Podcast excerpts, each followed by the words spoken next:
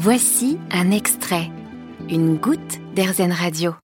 Pour Airzen Radio, j'ai fait la rencontre de Gabrielle, marquise des potins de Paris, une guide insolite qui vous raconte de vraies histoires sur les Parisiens et leurs travers, une reconversion professionnelle riche de sens.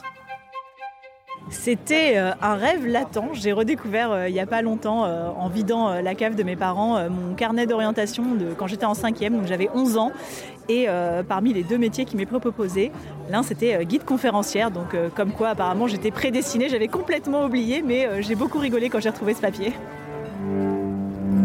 Et si je vous dis que ces pierres en particulier viennent d'un bâtiment qui a été détruit en juillet 1789 à Paris, vous me dites qu'elles viennent de la Bastille.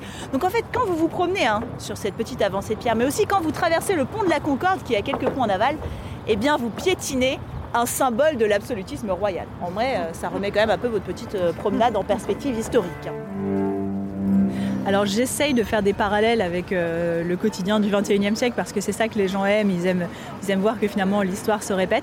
Après, c'est pas toujours le cas. Euh, parfois, je prends des personnages euh, qui sont très connus et, je détaille des aspects de leur personnalité qui sont méconnus, type Voltaire qui aimait l'argent, Henri IV qui aimait les femmes. Bah, je, creuse des fois où il s'est fait avoir par les femmes parce qu'il n'a pas toujours été du bon côté. Donc voilà, j'essaye de, de faire à la fois des échos au quotidien ou alors de prendre un personnage très connu et de montrer une facette méconnue de ce personnage.